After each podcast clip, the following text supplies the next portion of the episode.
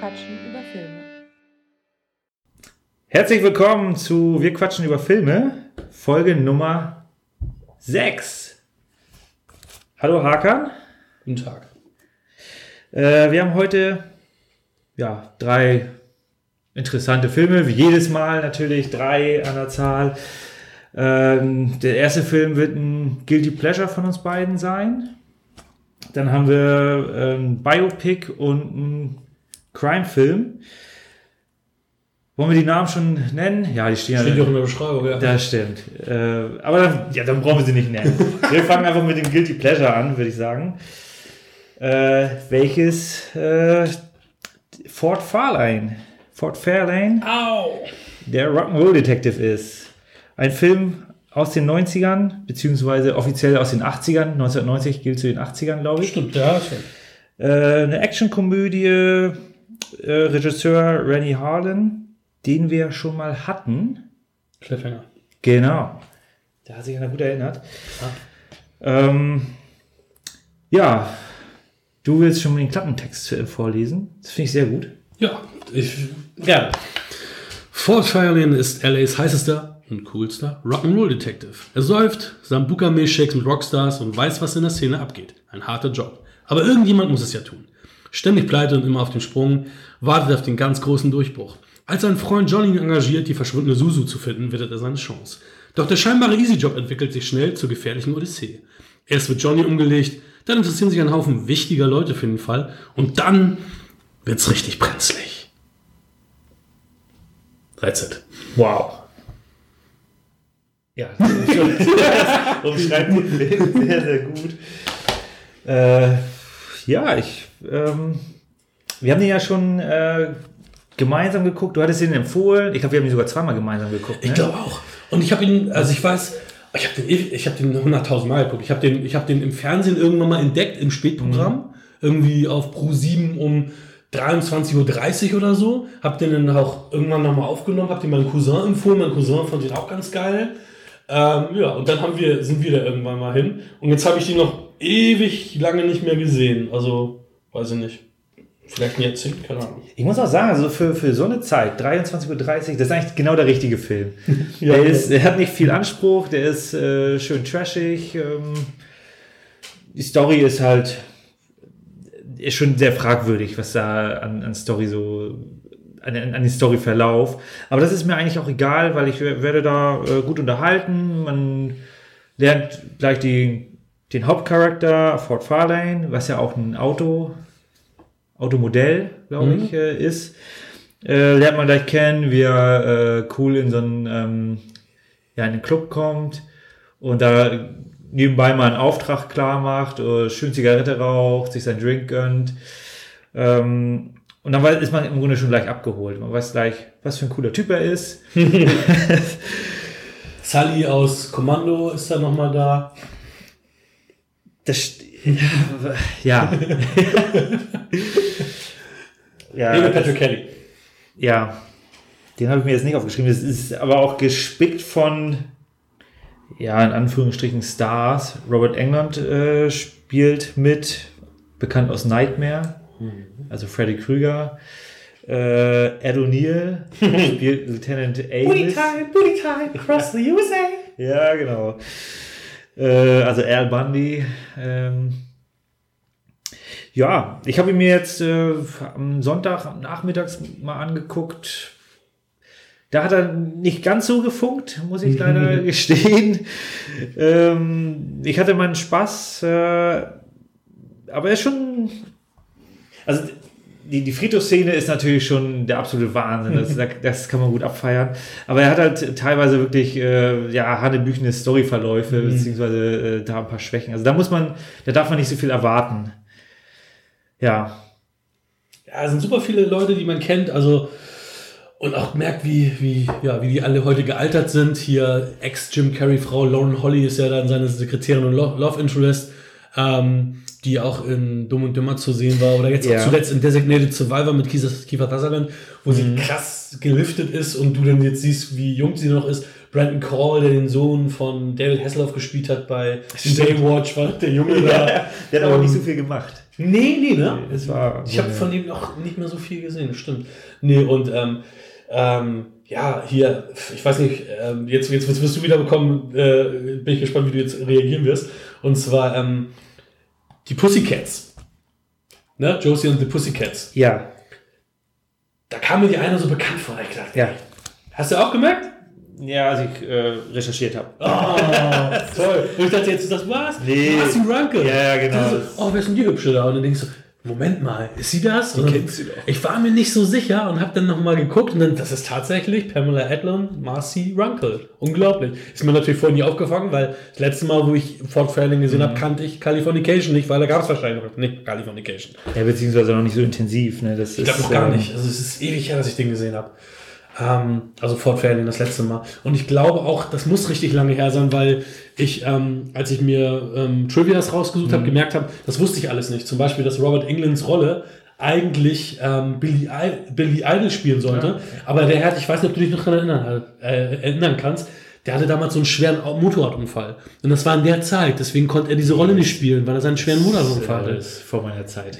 Weiß echt nicht mehr? Nee, wann, wann wurde der Film gemacht? 89? Ja, okay, stimmt, ja, stimmt. Und ich, und ich habe ja als äh, Kid auch äh, intensiv ähm, MTV immer geguckt und deswegen kannte Ja. ich Billy Idol, weil seine Musikvideos da natürlich auch Ja, mal liefen. das ist, äh, Ja. Da bin ich mal rausgegangen, weil meine Schwestern TV gucken wollten. Aber wenn du das jetzt weißt, dann macht es auch irgendwie Sinn. Die Klamotten, die Robert England trug, das ist so Billy Idol-Style gewesen. Also von den Klamotten her passte das sogar irgendwie noch. Also, ich, ne? ich fand, er hat das jetzt aber auch äh, gut verkörpert. Ja, Den- Robert England kann man immer sehen. Also der, der ist, der ist natürlich immer, immer Dings. Musik von Yellow hat man ja auch gehört. Das war ja auch äh, un, unüberhörbar. Ja. Du weißt doch die auch hier, das Geheimnis meines Erfolgs, Michael Jack Fox. Bau, bau, bau, bau. ja. Oder The Race. Weiß nicht, ob bei Formel 1 dann das. ja, das kann gut.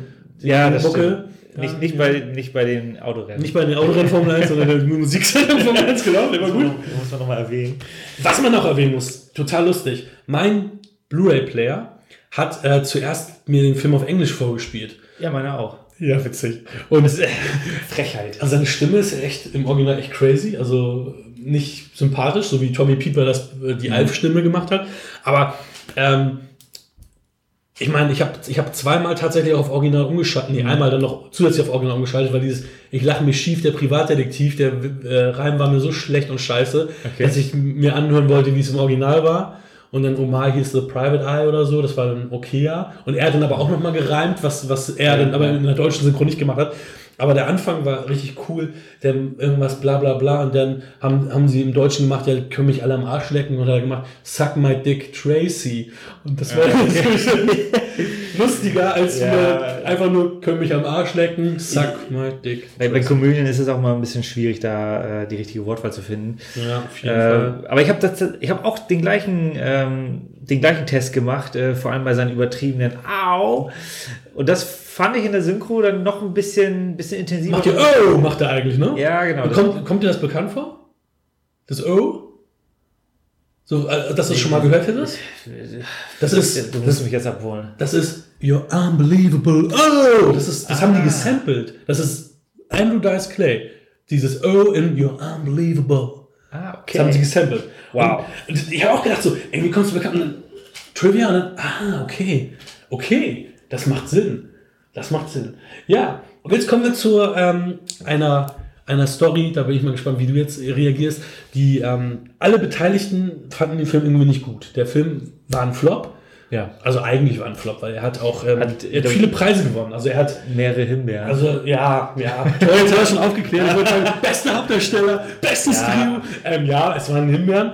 Ähm, also alle Beteiligten finden den Film scheiße, irgendwie. Habe ich sogar aus erster Hand. Denn ich habe Andrew Dice Clay geschrieben, als er ähm, bei Instagram was gepostet hat. Ey, was für ein Zufall, ich gucke mir gerade Fort Fairlane an. Und dann schreibt mir Andrew Dice Clay zurück, mach was Besseres mit deiner Zeit. Und zwar der echte Andrew Dice Clay. Und ich denke Wow. so, ey, das ist mein Guilty, Guilty Pleasure. Äh, Ja. ich habe nichts Besseres zu tun. Meine Kinder sind im Bett, meine Frau ist nicht da. Und ich habe jetzt nicht geschrieben, also wir machen das für einen Podcast, äh, weil er wahrscheinlich dann. Ja, er ist jedenfalls jetzt über 60, hat kein, äh, hier gar keine Haare mehr, hier Ja, alles grau, aber der geht immer pumpen. Ja, ich habe Fotos gesehen. Er hat ja auch jetzt, also ich habe das Gefühl, dass er jetzt nochmal einige, gut, ich habe die Filme nicht gesehen, deswegen weiß ich nicht, wie groß die Rollen sind, aber bei A Star is Born hat er mitgespielt. Ja, ja, hat stimmt. irgendwie auch gesehen. Film Dice, ist ist Film, Ja, ich glaube, Nee, ist eine Serie. Das ist eine Serie, Serie. Hm? wo dann auch ähm, Wayne Newton mitspielt, Ah, das wusste ich der ja auch in dem Film Mhm. mitspielt. Ich glaub, das war, der, war das der Antagonist? Ich Das ist glaub, der Antagonist. Ja, Ja. Wayne Newton ist der Antagonist. Und ja, also in den 90ern, die Filme sind mir alle nicht so bekannt ge gewesen, die er da Ja, gemacht es waren hat. aber auch kleine Sachen.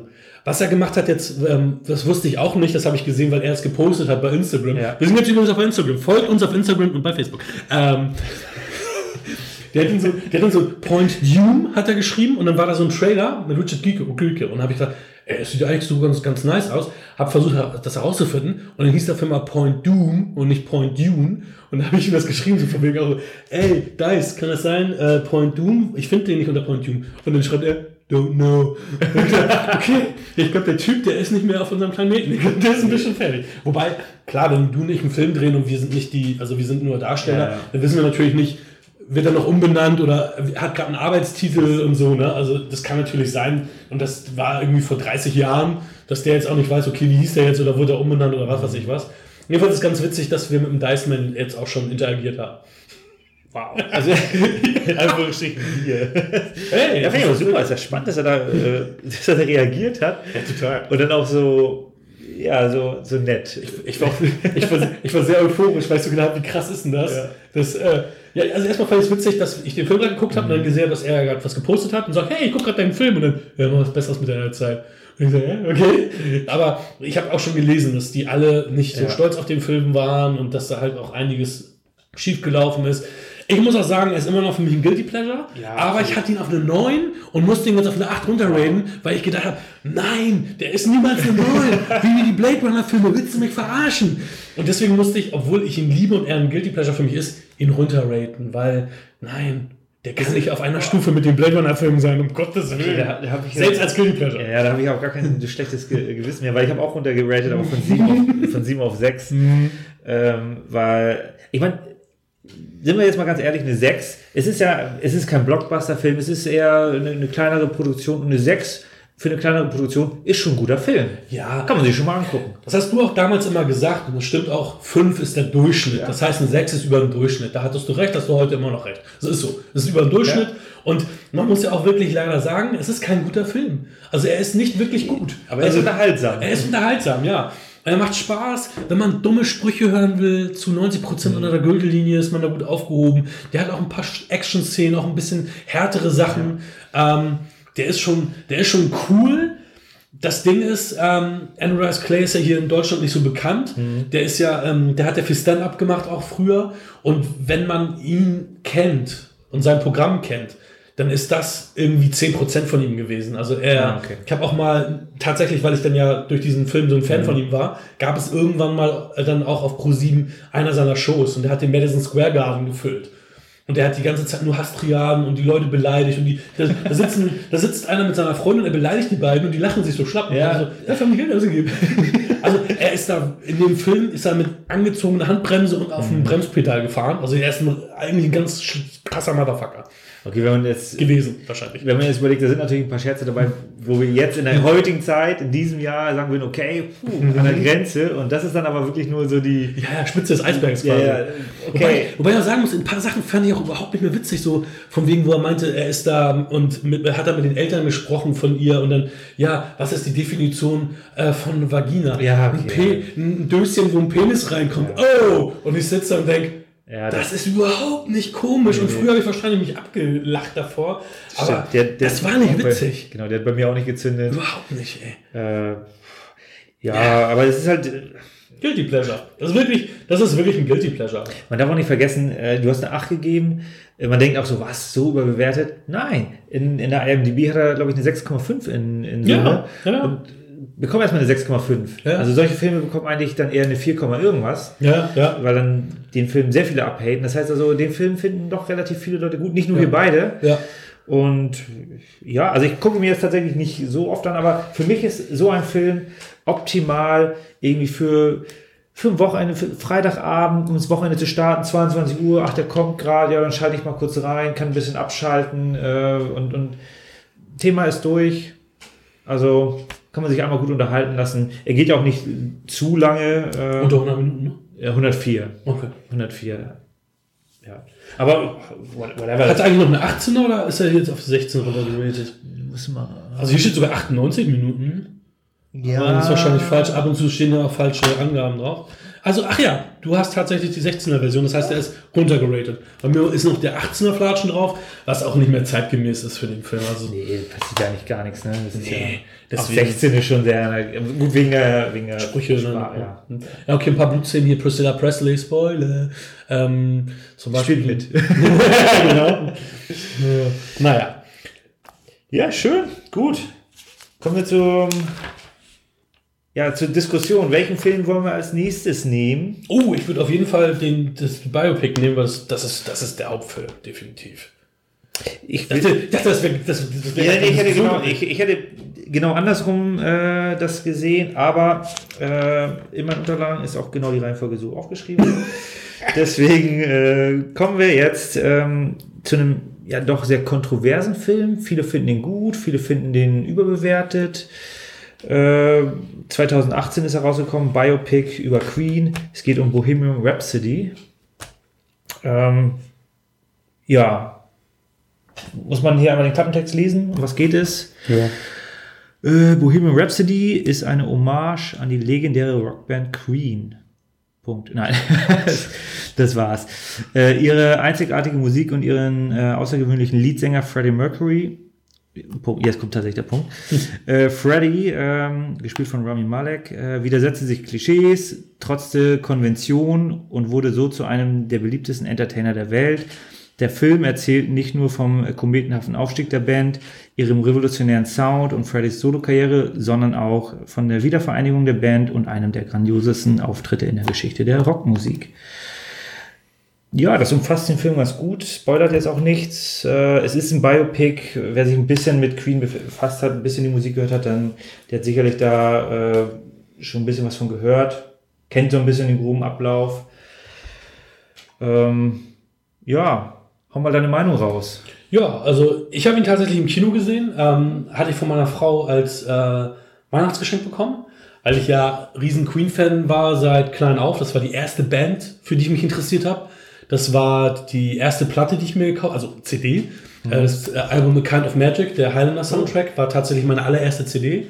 Ich habe 1991 bei Freddys Tod geweint wie ein Schlosshund, als in den Nachrichten gesagt wurde, Freddie Mercury ist tot, an AIDS gestorben, tralala, geheult wie ein na, kleines Kind, ich war auch ein kleines Kind. Ähm, also Freddie und die Musik haben mir viel bedeutet. Ich habe viele, viele Jahre Queen nicht mehr gehört und habe dann irgendwann auch, ähm, ich glaube, zwei, drei Jahre jetzt, ja, also vor zwei, drei Jahren wieder zu Queen gefunden, ein bisschen mehr Queen wieder gehört und jetzt auch durch den Film dann wieder ein bisschen mehr gehört und äh, finde die Musik immer noch grandios und ähm, ja, der Film, den Film finde ich gut, um da schon mal so ein kleines Statement zu geben.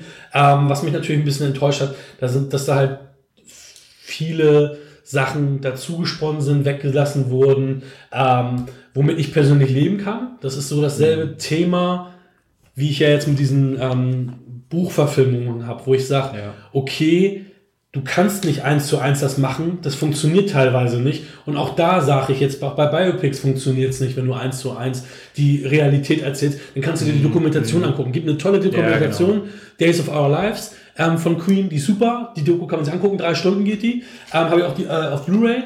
Ähm, wenn ich einen Film sehen oder wenn man einen Film sehen will, dann muss der halt gut unterhalten und dann muss das auch passen und dann muss es stimmig sein.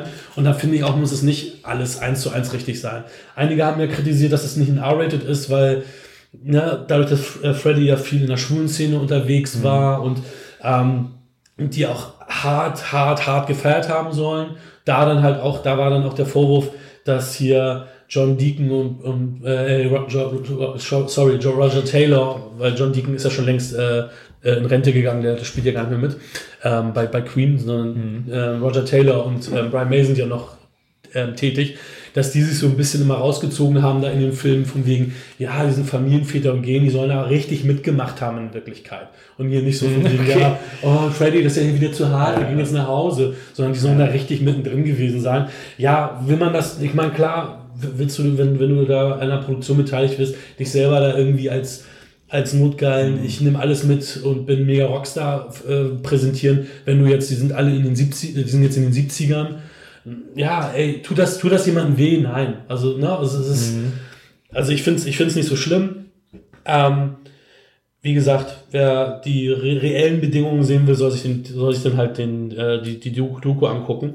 Fand, fand, ähm, fand das ganz schön, das erste Mal. Also für mich war ja Freddy dann wirklich sowas wie immer wie ein Übermensch. Und wenn du dann so Szenen siehst, wie irgendwie Mary mit ihrem neuen Freund da irgendwie Ja. äh, Backstage ist und äh, du siehst, wie nervös er ist und ah, hat es euch gefallen und so, wo ich dann das erste Mal das Gefühl hatte, so auch dann fürs echte Leben, hey, das war ein ganz normaler Mensch. Ja. Das war ein normaler Typ. Und der war halt unglaublich talentiert. Das war wahrscheinlich einer mit der größten Entertainer, den wir je haben werden. Also Freddie Mercury war nun mal eine Wucht. Ähm, aber auch er war nur ein ganz normaler Mensch, der auch seine Bedürfnisse hatte und, und halt auch äh, gemocht werden wollte, geliebt werden wollte.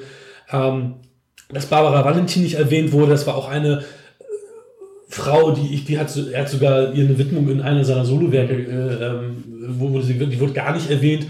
Ähm, mit der hat er sogar in München, glaube ich, eine Zeit lang zusammen gewohnt. Ja. Die haben noch ganz viele, ganz viele Alben, alle, also Queen komplett in München aufgenommen. Die waren viel länger in München, also als da es auch da den Anschein hat oder macht überhaupt in diesem Film. Und äh, der erste, der solo aufgetreten ist, ist eigentlich Roger Taylor gewesen. Das war gar nicht so. Das, die waren noch nie Mhm. getrennt. Das war so, jeder hat mal was solo gemacht und es war okay. Ja, Freddy hat sogar, der hat zwei Soloalben hintereinander aufgenommen und ist zwischendurch, aber weil es noch ähm, Verpflichtungen für Queen gab, nochmal zurück und dann haben die noch was aufgenommen und gemacht und gespielt. Die waren nie zerstritten. Es hieß, oh ja, und sorry Jungs, und ich komme jetzt zurück. Dramaturgisch für den Film war das irgendwie ganz nett, aber es war nicht die Realität. Aber dann wäre es auch zu langweilig gewesen. Also ich finde es okay, wenn man für einen Film was ändert, wenn man nicht die Prämisse erhebt, genauso ist es gewesen, oder? Ne? Ja, ja. Wo, wobei du heutzutage auch sagen musst, ich meine, wir haben da jetzt ja auch einen anderen Blick drauf.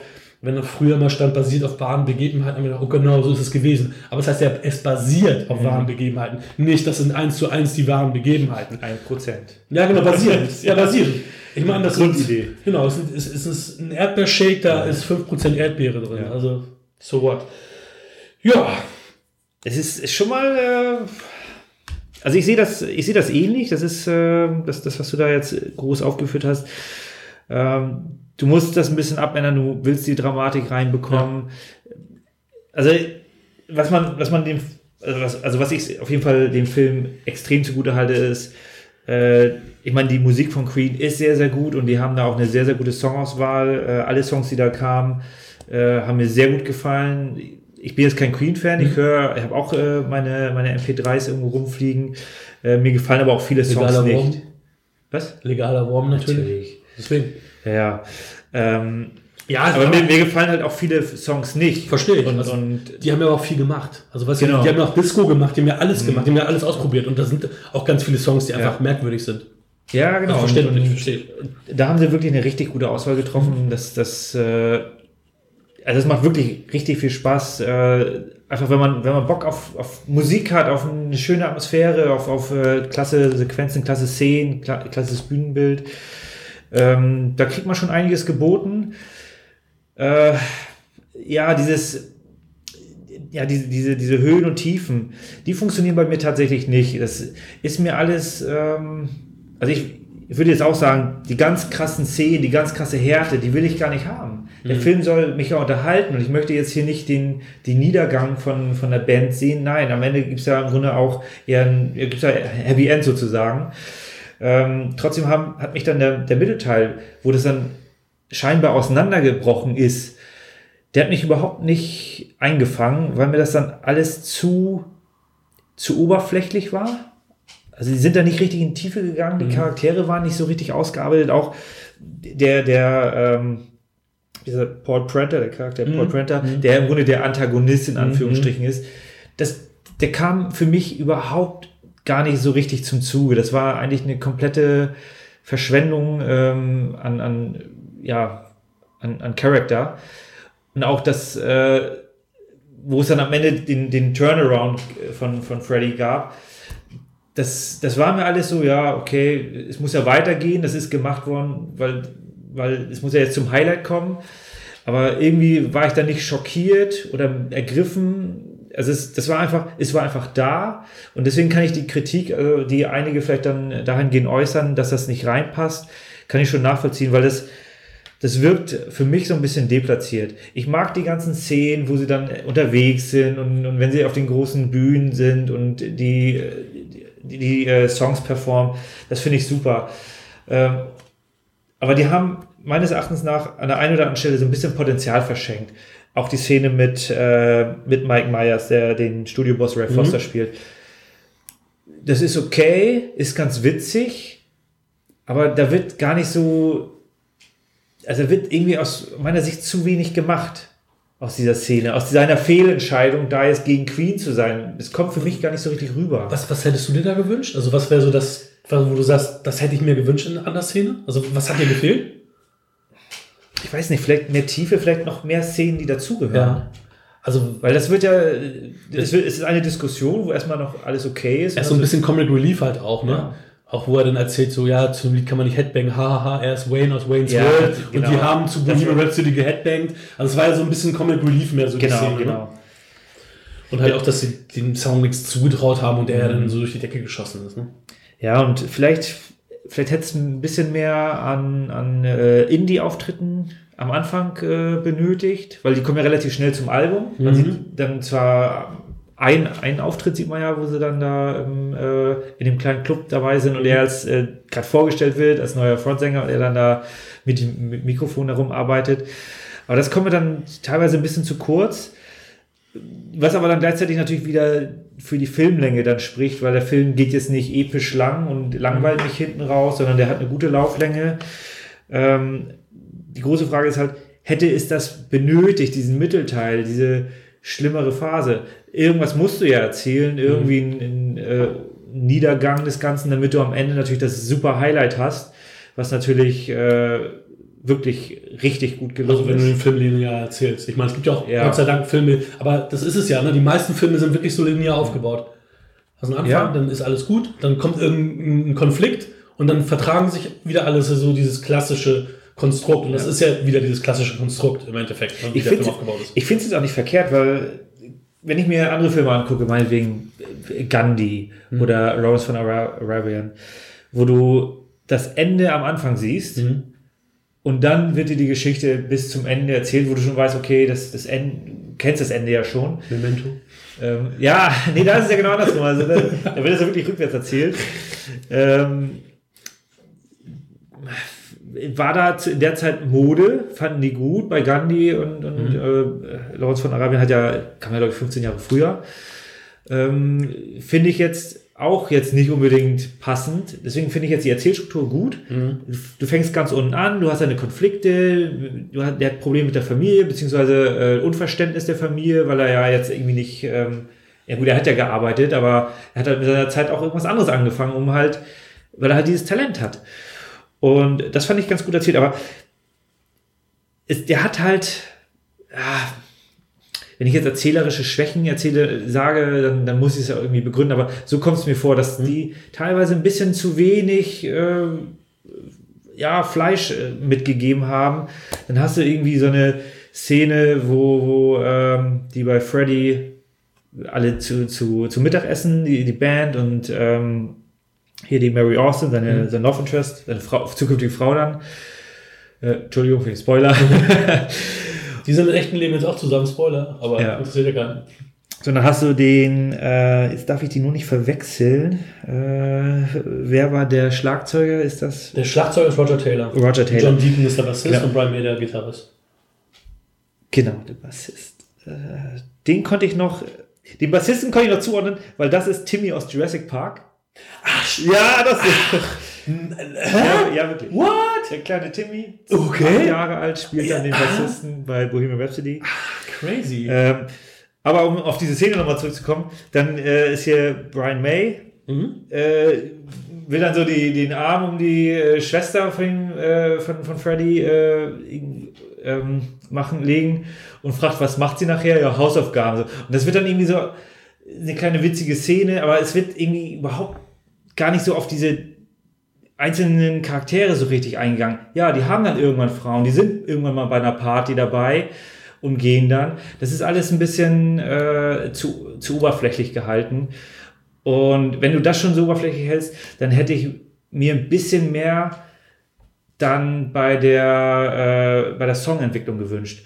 Weil das haben sie, da hatten sie gute Ansätze, ähm, auch jetzt unabhängig davon, ob das jetzt alles stimmt oder nicht. Mhm. Wahrscheinlich ist es alles Quatsch, was sie da erzählen, aber ey, so what? Ähm, bei Bohemian Rhapsody haben sie sich sehr viel Zeit genommen und dann hast du halt andere Songs, wo die dann einfach eine kleine, kleine Meinungsverschiedenheit hatten und dann kommen sie aber relativ schnell irgendwie zum Ziel. Dann stimmt äh, der Bassist einen Riff an und so weiter und alle sind irgendwie happy. Und da ist irgendwie ein bisschen Potenzial aus meiner Sicht verschenkt äh, geworden, äh, gemacht, ja, verschenkt. Punkt. Worden. Ja, okay, danke schön. Nichtsdestotrotz äh, war ich in Summe auch sehr unterhalten von mhm. dem Film. Und wenn man bedenkt, äh, Regisseur ist ja offiziell Brian Singer. Mhm. Und äh, ich habe das nur mitbekommen, dass er da äh, das nicht zu Ende gedreht hat. Äh, dann hatte ich jetzt kurz nachgelesen, es hängt ja eventuell mit äh, Missbrauchsvorwürfen zusammen. Ja, und irgendwas soll in seiner Familie noch gewesen sein. Also er, er war irgendwie Tage weg, dann ist er auch immer zu ja. spät und so, ne? Also. Das heißt also, der, der Regisseur hat das Set verlassen. Ja, es waren schwierige Bedingungen. Genau. Und Dexter Fletcher, der anscheinend äh, geübt ist mit Biopics, weil er hat Rocketman jetzt noch gemacht und Eddie the Eagle. Eddie the Eagle war vorher, aber ja, ja, war, war hinter, ne? Mhm. Und ähm, genau, Eddie the Eagle, aber wusste ich gar nicht. Ja, ja, das, hm? Ach, deswegen hat er auch hier Taron Egerton für, für äh, hier Rocketman genommen. Okay. Der, der, der, war nämlich auch Eddie the Eagle, der Typ ah, aus Kingsman. Okay. Ja, okay. Der ist Eddie the Eagle. Ja, muss man vielleicht auch nochmal angucken. Ja, das ist okay. Ja, das ist halt, das ist okay. Das ist halt Sportfilm, ne? Dass du den geguckt hast. Ja, der lief. Rico wollte ihn gucken und der ja. ist auch in Ordnung. Außerdem ja. Hugh Jackman, ne? Ja, gut. Immer eine Hat aber schon bessere Sachen gemacht. Ne? Ja, sowieso viel. Also vielleicht hängt das auch damit zusammen, Regiewechsel, Kann so sein. kurz vor Ende, die haben es, also der also Film hätte... Malek sagt, die haben sich überhaupt nicht verstanden, also hier mit Remy Malek und, und ähm, hier Brian Singer gab es auch mhm. Probleme. Brian Singer wird auch gar nicht erwähnt in irgendwelchen Bonusmaterial und so und der kommt ja. gar nicht zu Wort und so. Also das ist, ist aber er hat so viel Material gedreht, dass er Regisseur ist. Ja, ich glaube, es sind nur 18 Drehtage oder 16, 17, 18 mhm. Drehtage von Dexter Fletcher gewesen. Also die, das Gros hat, hat schon ja. tatsächlich er geschossen, ne? ja. Gedreht. Also ein Film, der unter doch widrigen Umständen zustande gekommen ist, mhm. plus halt die ganzen wirklich großen Queen-Fans, die natürlich da wahrscheinlich nicht ganz so extrem wie damals bei Herr der Ringe, wo die Leute da am Set saßen und dann wirklich jeden einzelnen äh, Fingerschnipp da kritisiert haben und mit mhm. Büchern saßen, damit das Jahr korrekt abläuft. Äh, Kannst du nie allen recht machen. Ja, genau. Wenn die es alles so umgesetzt hätten, ist es wahrscheinlich jetzt zu langweilig, weil da passiert nicht so viel. Also, mhm. weiß ja, wie es ist. Ja. Was ich nicht verstehe, ist hier Langfinger, Aiden Quinlan, wie heißt er? Aiden Quinlan, Langfinger. Ja. Der spielt ja diesen einen äh, Manager mhm. und da habe ich gelesen, dass der echte, der war zu der Zeit 26 und dass du dann ihn damit besetzt. Oh. also, ja, gut, das weiß man halt nicht. Das also als normaler, als Normaler ja. können wir das natürlich dann nicht wissen, äh, nee, dass das dann so war. Aber, aber ich fand ihn jetzt auch äh, in Ordnung besetzt. Ja. Auch, auch dort, und das ist halt das Problem, du hast einen ganz guten Cast, aber du, er macht, die machen halt zu wenig aus, aus, aus den Rollen, aus den Schauspielern. Auch seine Rolle äh, war halt, plätscherte vor sich hin und äh, ja, ich glaube, die haben auch alles darauf ausgelegt, ja. wie es gekommen ist, dass Rami Malek einen Oscar kriegt, weil er hat sich da auch einen abgespielt und hat er gut das gemacht. Stimmt. Du bist ja der Oscar-Mann, was für Oscars gab es? Wie viele Oscars gab es? Vier Stück. Actor Leading Role, äh, Film Editing, Sound Editing, Sound Mixing. Mhm. Also schon in, äh, im Soundbereich. Und das, das haben die auch wirklich gut hinbekommen, weil ich habe das hier, äh, du hast es im Kino gesehen, ich habe es hier zu Hause gesehen und allein ähm, das, das, das Ende, das Highlight, das, das scheppert halt auf, auf allen Boxen. Live Aid, das genau. ist, die haben das ja fast eins zu eins so rekreiert, wie es damals war. Genau. Schon auf, geil gemacht. Auf der Blu-ray ist auch. Äh, Zwei Songs, die nicht in. Die, die, die haben das komplette Live Aid-Konzert aufgenommen. Das kann man halt auf der Blu-ray äh, ja, angucken. Es sind aber noch zwei ganze Songs sogar, ne? Ja, zwei, zwei, ja. ja, zwei müssten es auf jeden Fall sein. Ich finde es jetzt nicht verkehrt, weil die Songauswahl war jetzt ähm, für den Film gut. Mhm. Da muss man auch sagen, ich weiß nicht, ob das so gewesen ist, aber das ist natürlich dramaturgisch, oh, keiner ruft an, dann kommt Queen und jetzt äh, haben die Millionen geknackt und so. ja, muss das sein? Hätte nicht sein müssen. Da fand ich die Szene, den Kuss nach Hause äh, zur Mutter, die fand ich dann wesentlich äh, schöner und emotionaler, als jetzt da irgendwie noch so eine Heldengeschichte zu machen, weil das, das Konzert an sich war einfach ein Knaller. Das Also ich fand, ich fand, ähm, jetzt, wo du es auch sagst, dass, das- dass sie ja die zwei Songs, äh, also dass sie eigentlich das ganze Konzert gemacht haben, finde die Entscheidung gut, weil ich fa- fand schon im, während des Kinogenusses, habe ich schon gedacht, oh, das ist jetzt auch mal gut. Ja. Also ich will jetzt hier, ich muss jetzt hier nicht irgendwie acht Songs am Stück irgendwie noch in einem Kinofilm Mhm. sehen. Deswegen fand ich das gut, dass die dann da, ich meine, das sind geile Songs, ja. aber ich will jetzt nicht, wenn ich, dann gucke ich mir ein Konzert an. Dann muss ich mir nicht in, während des Kinofilms ein ganzes Konzert, ein ganzes Konzert angucken. Deswegen finde ich es gut, dass Ja. die zwei Lieder gecuttet haben.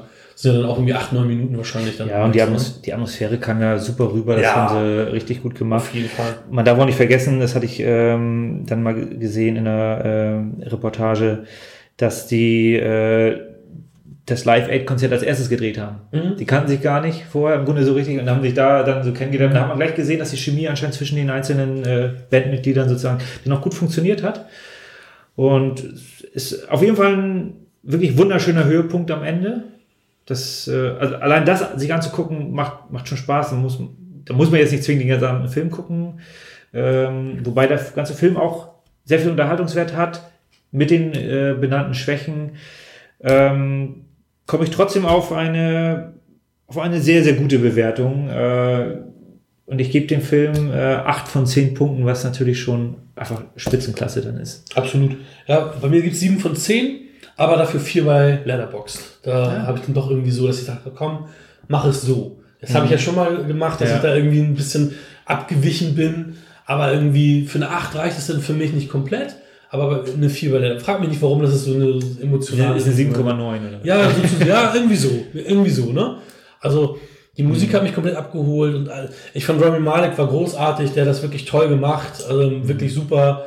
Ähm, aber er war halt nicht Freddy, ne? Also er, war, er kam da dicht Ja. dran, aber es ist halt, wenn du so, so, so Legenden irgendwie hast und wie gesagt, er war ja auch wirklich mein Kindheitsheld, also, ne? Also deswegen ist es dann so, so, so bei mir so ein bisschen gemixt so angekommen, so irgendwie, aber Ja. schon positiv. Also ich, ich fand den Film wirklich gut.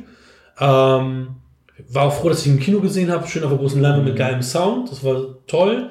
Toller Film. Hat mich gefreut, ihn gesehen zu haben. Und ich glaube, ja, wenn ich das jetzt äh, noch erzähle, jetzt jetzt trotzdem. Meine Frau fand ihn auch sehr gut, die ist aber wäre im Mittelteil eingepennt. Deswegen, vielleicht hätte sie dieselbe Kritik wie du Ja. im Mittelteil. Ich weiß es nicht, aber die hat irgendwie eine Viertelstunde gepennt und hat das gar nicht mitbekommen. Es lief ja auch keine Musik da. Ja, äh, äh, ja, schön, schön. Kommen wir zum Hauptfilm. Scarface von Brian De Palma aus dem Jahr 1983. Korrekt. Jetzt haben Gutes wir. Jahr. bist, bist ja geboren, ne? Ja. Meine Frau auch, ne? Ja, doch, ihr seid beide ein Jahr, ne? Ja. Ja, stimmt. Ähm, ein Film, der zum Klassiker wurde. Ein Mytho- Mythos, der die Popkultur beeinflusste. Tony Montana, Idol der Hip-Hop-Bewegung weltweit. Die Hollywood-Legende Al Pacino in ihrer unvergesslichen Rolle als Tony Montana. Ein Rücksicht, jetzt kommt endlich das, was euch interessiert. Einen der rücksichtslosesten Gangster der Leinwandgeschichte. Meisterregisseur Brian De Palma erzählt vom beispiellosen Aufstieg eines kubanischen Flüchtlings, der sich gnadenlos an die Spitze eines Drogenkartells in Miami kämpft. Ich muss nochmal überprüfen, weil ich glaube, der Klappentext von meiner DVD, du hast ja die Blu-ray, Ja. war, glaube ich, ein anderer. Also das ist jetzt. Aber ich. Abgespeckte Version hier, oder? Nee, nee, weil, weil, weil, das ja, weil er ja gar nichts über die Geschichte jetzt so großartig, sondern hier eher so, was das für einen popkulturellen Impact hatte. Wobei ich das gerade gut finde, weil das, dann kann ich das aufgreifen. Weil was mich total gewundert hat, ich habe den Film auch mindestens 15 Jahre nicht mehr gesehen. Also ich, Ja. das ist wirklich lange her gewesen. Und da habe ich auch gemerkt, so, dass ich natürlich auch auf andere Dinge achte, auf die ich als junger Typ achte, wo ich dachte, äh, geil, den gibt's das erste Mal umgeschnitten auf Deutsch und äh, Blut. ja, und das ist ein Klassiker und du musst den Klassiker jetzt sehen und kannst einen Klassiker sehen. Man kannte El Pacino, ich war Misha Pfeiffer verknallt, das war die erste Frau, auf die ich jemals stand. Guck mal, jetzt hatten wir Freddie Mercury, der, der erste Sänger, erste Band, die ich gut fand, und Misha Pfeiffer, die erste Prominente, die ich gut fand in meinem Leben. Witzig, also guter Zufall. Ähm, worauf ich hinaus will, ist, ich verstehe nicht, warum Tony Montana in diesen Hip-Hop-Songs immer ähm, so ge- angepriesen wird und dass die, sagen wir mal, Jugend den so geil findet und so abfeiert, weil auch dieser Film ja eigentlich nicht kein positives Bild davon zeichnet, dieser Mensch zu sein. Und das ist so, was mich so erschreckt, dass da abgefeiert wird, dass es geil ist, ein Gangsterboss zu sein. Aber da kommen wir gleich natürlich noch dazu, was da alles mit ist und wie, wie du das siehst, wie ich das sehe. Ähm, aber das ist so ein Ding, wo ich erstmal so erschrocken war, weil ich ja jetzt auch wusste, und ich glaube, das wusste ich damals halt nicht, als ich das letzte Mal geguckt habe, was, weil heute Internet viel mehr und so weiter, dass das so einen kulturellen Impact hat. Und die wollten ihn, glaube ich, auch noch, die haben ihn nochmal neu aufgelegt irgendwann und dann wollten die auch Hip-Hop-Songs reinnehmen. Und Okay. zwar die Hip-Hop-Songs, die von Scarface und Tony Montana beeinflusst wurden. Und Brian, Brian Palma hat gesagt, nö, zu Recht. Um Gottes Willen, stell dir mal vor, die hätten das nochmal mit diesen scheiß Hip-Hop-Songs dann auch irgendwie mal unterlegt. Ich meine, das ist natürlich total geil, dass die ganzen 80s-Dinger da sind. Das ist ja natürlich auch ein komplettes Kind der 80er. Ja, Ähm, das, äh, Also ist total. Der steht übrigens auch in dem 1001 Filme, die Sie sehen sollten, bevor das Leben vorbei ist. Im Original heißt es ja 1001 Films you ha- have to see before you die. okay. Ähm, ich habe schon ganz oft von diesem Buch gehört. Ich habe aber das Ding nie gesehen. Und dann war ich bei meinem Freund Christopher Winter und habe das im Schrank gesehen und habe gedacht, oh, hol mal raus hier. Und dann habe ich Jetzt weiß er nichts von seinem Glück, dass es jetzt Genau, jetzt, jetzt, doch, spätestens jetzt weiß das. Nein, der liebe Christopher Winter hat mir dieses Buch geschenkt. Ah, er, hat, er hat gesehen, wie ich da drin geblättert habe, und so, ey, komm, das ist doch für dich, komm, nimm, nimm mit, nimm mit. muss ich nur jede Woche abstauben. Ne? Nein, das ist, also das ist echt der Hammer. Also, es ist nach Jahren unter, untergliedert, also ab 1900, also ab, ab da, wo wirklich der Bewegtfilm angefangen hat. Es wird auch jedes Jahr äh, aktualisiert. Das, diese Ausgabe ist aus 2012, also da sind Oh. Filme bis 2012 bei. Das ist natürlich brutal, weil. Hier, und ähm, hier ist Scarface. Auf der Seite. Ja, und wann fliegt er raus? Im Jahre 2350. also, wenn das immer eine neue Ausgabe ist, ist ja nur 1001. und ein Ja, ja, genau, genau. Es, genau, es fliegen natürlich auch Filme raus. Das heißt also, Metropolis ist auch drin. Ja, Beispiel. was ich zum Beispiel auch sehr spannend Den finde. hast du aber noch nicht gesehen. Nein, immer noch. Ja. Was ich sehr spannend finde, es fängt tatsächlich 1903 an. Oh. Und wenn du dann halt guckst, du siehst, wie viele Seiten das jetzt hier sind. Und Sind ich bin hier bei 1961. Äh, sind das mal Dekaden, die Farb? Äh, ja, das sind immer Dekade, also Dekaden, die farblich markiert sind. Und wir haben hier sogar, ganz cool, eine Auflistung und kannst ankreuzen, was du denn schon gesehen hast von denen quasi. Herzlichen Glückwunsch. Ja, Ja, dann über die IMDb 250, Ja, ne? Als 1001 Filme, ne? Das ist nämlich wirklich das Spannende, weil, äh, genau, mein, mein äh, Ziel, wo ich immer äh, Schmunzeln bekomme, äh, alle Top 250 Filme in IMDb zu gucken, haben wir natürlich auch mal zu tun, weil kommen ja neue Filme rein. Ja. Die Bohemian Rhapsody war ja auch dann drin, irgendwie Ja. zwischenzeitlich. Und ich bin ja schon bei 190 von 250. Respekt. Äh, aber wenn ich dann das Ding, das dürften dann ja auch nicht mehr sein, großartig. Gut, da ist die Varianz wahrscheinlich, da kommen dann auch die Siebener Filme dann auch schon rein. Aber lass es dann mal 250 sein von 1000. Das ist ein Brett. Ah, hier habe ich übrigens, ähm, haben wir in unserer ersten Folge gesprochen, türkische Früchte hier von Paul Verhoeven mit Rutger Hauer. Und hier, Oh. ist, und hier ist nämlich noch ein Rutger Hauer Film, den, den hatte ich, ich, dachte, den hätte ich jetzt aufgeschlagen, aber habe ich gar nicht. Ähm, da ist nämlich noch einer drin, auch ein Rutger Hauer. Aber wir kommen vom Thema ab, denn wir sind jetzt bei Scarface. Ja, ähm, schön. Scarface, Scarface, Scarface. Ich habe es ja eben schon gesagt, arroganter, unsympathischer Hauptdarsteller. Also, finde ich. Er ist auf jeden Fall der typische Anti-Held. Er ist im Grunde, er ist ja der Hauptdarsteller, äh, der Hauptprotagonist äh, in der, äh, in dem Film, aber sehr unsympathisch. Da gebe ich dir recht. Das ist, äh, zieht sich durch den ganzen Film durch. Sein Handeln ist teilweise sehr, sehr fragwürdig und sehr unverständlich. Ähm, Besonders je mehr Drogen er genommen hat, desto fragwürdiger wird er. ja, es ist auf jeden Fall ein sehr, sehr äh, heftiger Film. Ich, wann habe ich den das erste Mal gesehen? Das ist, also wo du ihn das letzte Mal gesehen hast, habe ich ihn wahrscheinlich das erste Mal gesehen, vor 15 Jahren.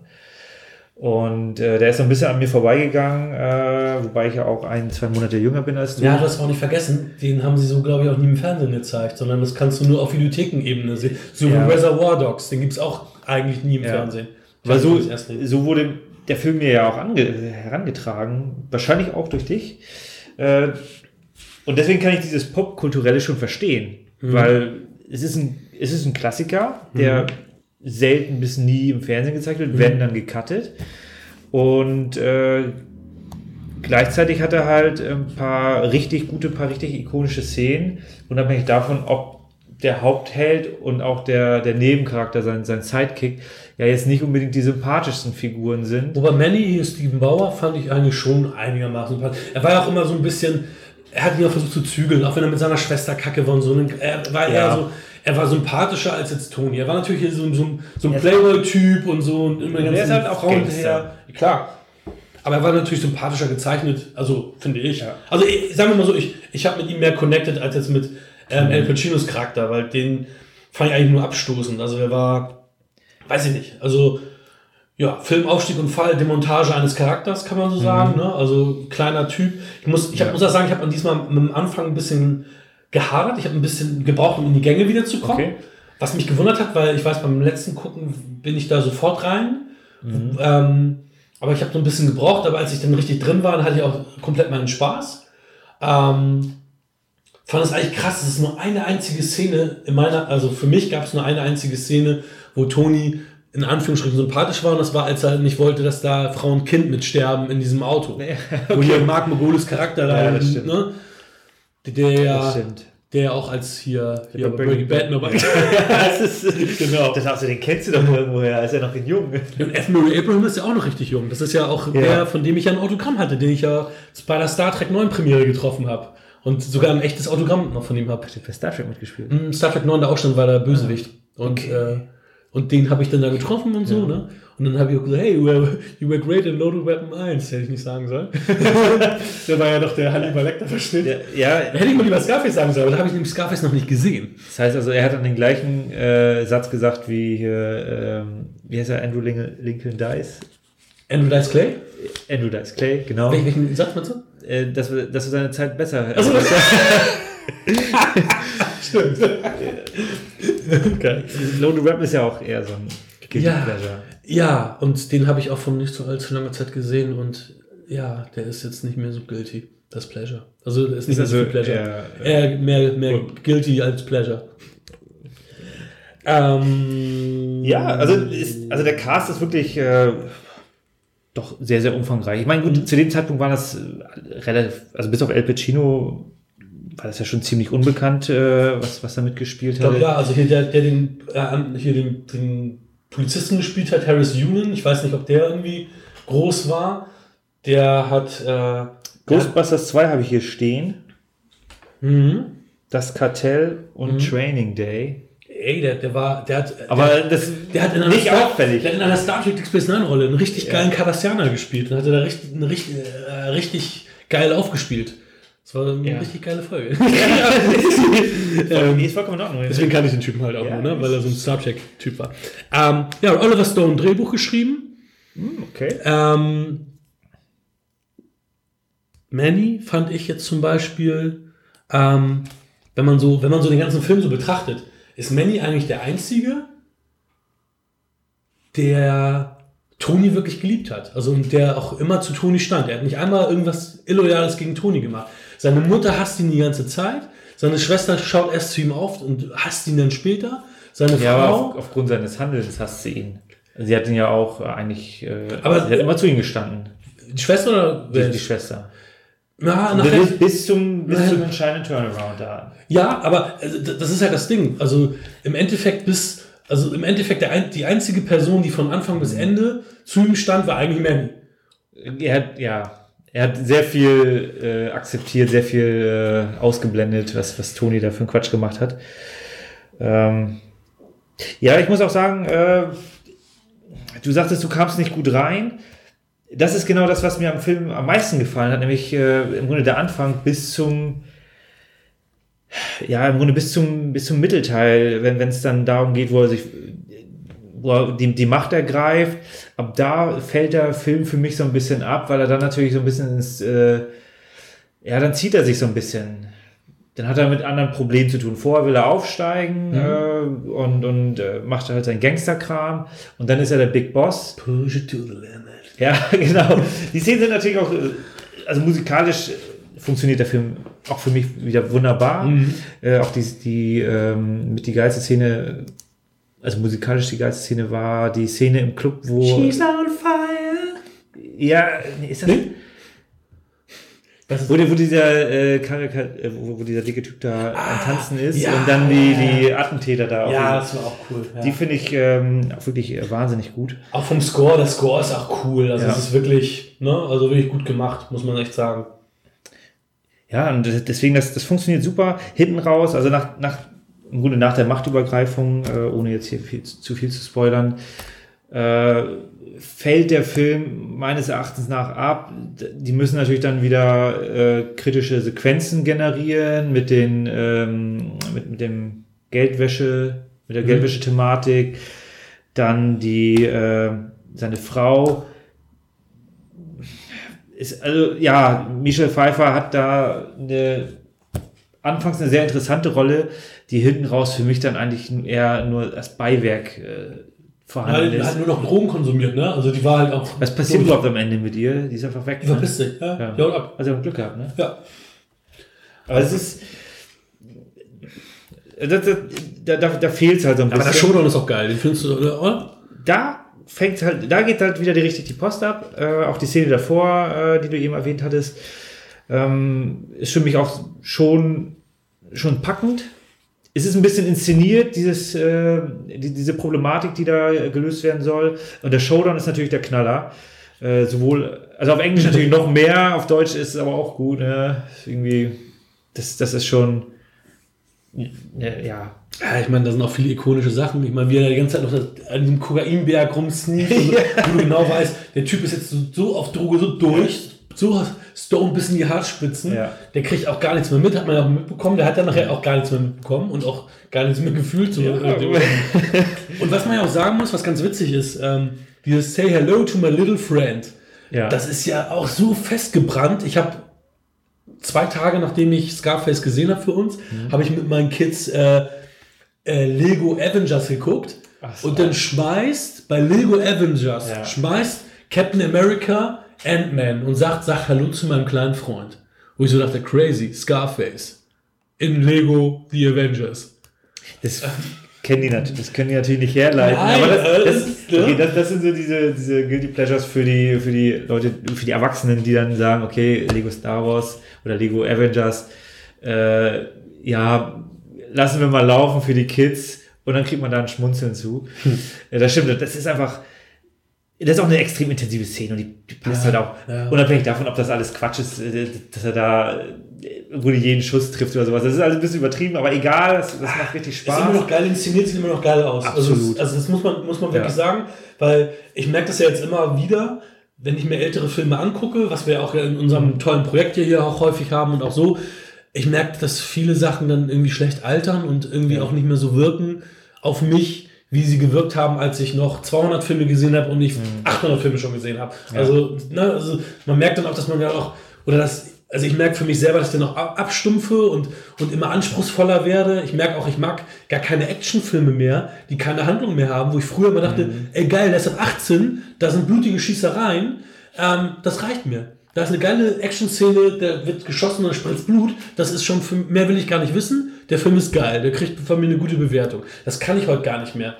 Also, weiß Ja, auf der anderen Seite, wenn ich dann äh, John Rambo mir angucke, da ist. Ja, aber da, da passt es mit der Handlung. Das ist ja dann trotzdem. Ja, aber die Handlung ist auch relativ. Spaß. Ja, ja, macht, aber da das macht, macht Spaß. Da machen die blutigen Schießereien halt richtig es gibt Spaß. ja auch Scott Atkins Filme, wo ich sage, die finde ich ganz, also ganz okay. Ich würde dann halt nie sagen, dass die ein richtig hohes Niveau für mich haben. Ich mag auch die Undisputed Dinger, weil Scott Atkins ein geiler Kämpfer ist. Aber ich finde die nicht so geil wie die IMDb, wie sie in IMDb gepusht werden, weil die dann hohe 7er Bewertungen haben, obwohl die Story komplett Grütze ist. Ja, gut. Und das sind ja schon fast C-Movies und Mhm. keine B-Movies mehr. Aber die Kämpfe sind halt geil. Aber das ist halt nichts, wo ich dann sage, der Film ist Ja. für mich dann richtig cool, der funktioniert, sondern da lege ich die Scheibe ein, um mir eine Kampfszene anzugucken und nicht den ganzen Film. Da, da müsste es dann auch den, den Fighting Cut geben, wo man nur die Kampfszenen sieht. Ähm, Das würde, dann dann würden die sich auch noch besser verkaufen. Dann würde ich vielleicht auch mal eine reinziehen. Weil das ist ja wirklich, wenn du so eine flache Story hast, äh, macht es keinen Spaß. Und da hast du natürlich mit Scarface tatsächlich, äh, auch wenn ich jetzt den, den, den Mittel- bis Endteil so ein bisschen kritisiere, äh, dass der bei mir nicht ganz funktionierte und ich eher gefesselt bin im, ja, in der Phase des Aufstieges. Du hast ja dann auch äh, die ganz äh, historische Kettensägen-Szene und so weiter. Das, Mhm. das haut halt richtig rein. Auch immer noch. Das, das ist immer, also es sind wirklich, wirklich gute, gut gemachte Szenen, äh, die, also ich meine, der, der Film ist halt, das ist nie passiert. Ne? Das, ist, das ist unrealistisch. Der Film ist ein Remake von einem äh, Scarface aus den 30ern Mhm. und in dem Scarface aus den 30ern ging es ja um ähm, El Capone. Al Capone, genau. Mein, Name, mein Namensgedächtnis. Ach, alles gut.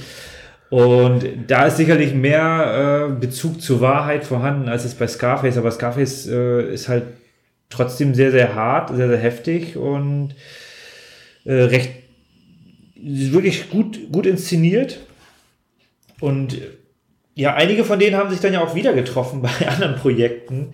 Äh, Al Pacino hat ja noch mit Brian De Palma dann äh, Carlitos Way gedreht. Der auch ikonische Momente hat und ikonisch ist. Ja, der, der hat halt auch eine ganz an. Also, das ist ja im Grunde so nochmal eine Hommage an sich selbst. Also so, so ein Abgesang auf seine Gangsterkarriere, äh, was auch sehr, sehr gut funktionierte. Und bei Scarface ist er halt, ist das der Höhepunkt. Also, oder mit einer der Höhepunkte. Natürlich dürfen wir nicht der Pate vergessen. Aber äh, Scarface reiht sich da, auch wenn ich Scarface jetzt nicht so hoch bewerten würde wie, wie ein Pate 1 oder Pate 2, Gottes Willen. reiht sich für mich da trotzdem äh, zu, den, zu den besten und, und einflussreichsten Gangsterfilmen ein. Äh, von daher kann ich das auch gut, gut verstehen, dass der in dem Buch mit drin steht, dass man den mal gesehen haben muss. Äh, und, und funktioniert in Summe immer noch. Mhm. Wieso äh, hat er vielleicht mich hinten raus äh, verloren, weil er auch, vielleicht geht er auch einen Tick zu lang. Ja, Geht ja fast drei Stunden. ja. Äh, ja, gut, aber dann schaltet man halt mal kurz gedanklich ab, genießt die, das Setting, äh, wenn er in der Badewanne sitzt äh, oder im Swimmingpool im Haus. ja, also in, in Summe gelungenes Werk. Auf jeden Fall. Eine Empfehlung. Definitiv. Wer ihn noch nicht gesehen hat. Ja, und das Thema, wie gesagt, wie kann dieser Film glorifiziert werden? Also wie können irgendwelche jungen Leute sagen, ja geil, ich will Tony Montana sein, Tony Montana ist geil. Das verstehe ich nicht. Das kann ich nicht nachvollziehen. Also, weil es ist ja wirklich, von vorne bis hinten siehst du, es ist scheiße. Es ist, es ist kacke. Er hat zwar seine, also er, er hat persönlich seine Höhepunkte, er ist dann reich, aber in dem, in, de, an- in dem Moment, wo er reich ist, finden ihn eigentlich alle scheiße. Alle hassen Ja. ihn. Er ist paranoid, er ist scheiße. Seine eigene Frau hasst ihn eigentlich die ganze Zeit. Also seitdem sie verheiratet sind, ist es so die, Die, diese, diese Aktion von ihr war schon, schon Quatsch. Wieso heiratet sie ihn? Das, das war einfach äh, ja, Geld. sie, sie ist ja halt, sie ist ja halt nur ein Beiwerk und kein aktiver Mensch gewesen und der eine ist weg, jetzt nimmt sie sich den nächsten. Also es war ja auch nie ein Akt Mhm. der Liebe oder so, sondern er war jetzt der nächste mächtige Mann und mit dem ist sie mitgegangen, so nach dem Motto. Ja. Und ähm, ja, also er, also es ist überhaupt und, und der Film selber zeigt auch nichts Erstrebenswertes daran, so eine Karriere einzuschlagen. Nicht eine Facette ist davon erstrebenswert. Das ist, er gerät in irgendwelche komischen Aktionen im, im Hotelzimmer oder mit dem anderen, wo sein äh, Kompagnon Ja, gut, getötet aber wird. gut, auf der anderen Seite kann ich das schon in, gewissen, in gewisser Weise verstehen, dass er da, äh, er ist jemand, der übernimmt Verantwortung. Im Hotel verrät er seine, seine Kumpels nicht, ne? Und, Mhm. und äh, würde das dann eher ausstehen, das ganze Thema, und, und äh, da dann im Grunde das Opfer bringen, bevor er seine, seine eigenen Kumpels da verrät.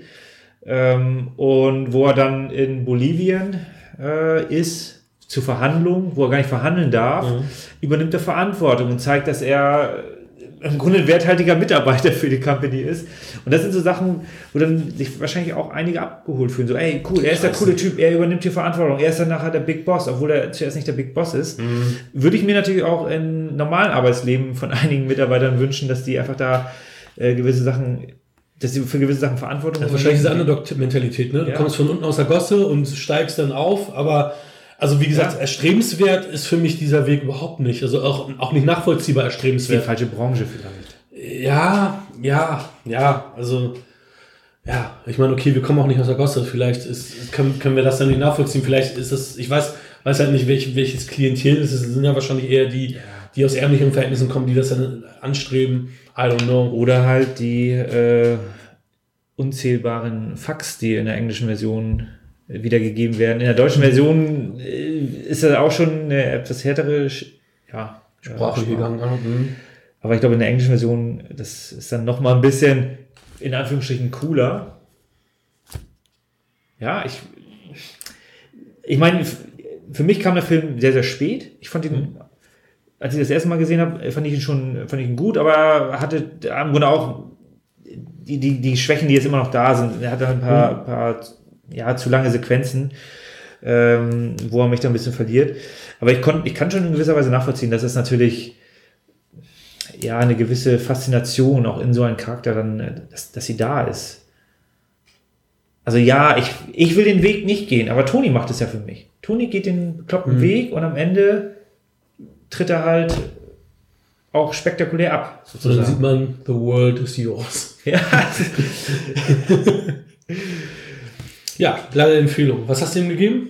Äh, eine 7. Ah, ich habe noch tatsächlich, bin bei der 8 geblieben. Mhm. Ähm, aber ich muss dir zustimmen, bei mir war es auch schon beim ersten Gucken, dass ich nicht komplett abgeholt war und gesagt habe, oh verdammt geil, so wie bei manch anderen ja. Sachen. Aber ich habe es damals halt auch mehr so hingenommen, von wegen, mhm. das ist ein Klassiker, ich gucke jetzt einen Klassiker und da bin ich noch mit quasi Respekt an diese Sache ja. rangegangen. Jetzt und heute, genau. und heute sage ich dann halt auch schon so, ja, hm, hat schon Schwächen, aber in Summe gibt es halt so viele auch ikonische Momente, wo ich mir sage, okay, da bleibt er bei mir bei einer 8, genau wie Ford Fairley. Wie junge weißt du, die hattest du. Die habe ich eine 7, aber eine 4 bei der Box. Ja, das ist irgendwie. Also fast äh, 888. Mhm. Die, die Reihe voll gemacht. Schade. ja, fast, ne? Ja, bei mir ist es ähm, 6, 7, 8. Noch besser, hast du ja. zumindest die, die, die Steigerung. Ne? Nicht in der Reihenfolge, aber ähm, nee, schön. Also ich, ja, ich glaube, da ist auch jetzt nicht mehr so viel zu sagen. Ähm, für, für angehende Cineasten definitiv ein Musswerk, also muss man sich mal angeguckt haben, ja. Auf jeden Fall. Steht, wie gesagt, auch im Buch, hast du ja schon erwähnt. Ja. Und dann wären wir im Grunde schon wieder am Ende der Folge. Folgt uns auf Facebook und Instagram. Ja. Lasst uns ein Like da bitte. Bis in zwei Wochen. Wir haben fertig.